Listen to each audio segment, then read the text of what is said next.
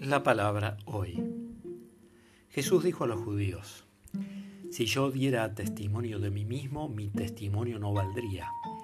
Pero hay otro que da testimonio de mí, y yo sé que ese testimonio es verdadero. Ustedes mismos mandaron a preguntar a Juan y él ha dado testimonio de la verdad. No es que yo dependa del testimonio de un hombre. Si digo esto es para la salvación de ustedes. Juan era la lámpara que arde y resplandece y ustedes han querido gozar un instante de su luz. Pero el testimonio que yo tengo es mayor que el de Juan. Son las obras que el Padre me ha encargado llevar a cabo. Estas obras que yo realizo atestiguan que mi Padre me ha enviado. Y el Padre que me envió ha dado, ha dado testimonio de mí. Ustedes nunca han escuchado su voz ni han visto su rostro y su palabra no permanece en ustedes porque no creen al que Él envió.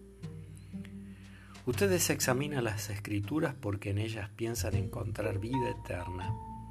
Ellas dan testimonio de mí y sin embargo ustedes no quieren venir a mí para tener vida.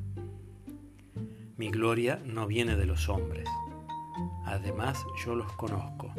El amor de Dios no está en ustedes. He venido en nombre de mi Padre y ustedes no me reciben, pero si otro viene en su propio nombre, a ese sí lo van a recibir. ¿Cómo es posible que crean ustedes que se glorifican unos a otros y no se preocupan por la gloria que viene del único Dios? No piensen que soy yo el que los acusará ante el Padre. El que los acusará será Moisés, en el que ustedes han puesto su esperanza. Si creyeran en Moisés, también creerían en mí, porque él ha escrito acerca de mí. Pero si no creen lo que él ha escrito, ¿cómo creerán lo que yo les digo? Del Evangelio de Juan capítulo 5 del versículo 31 al 47.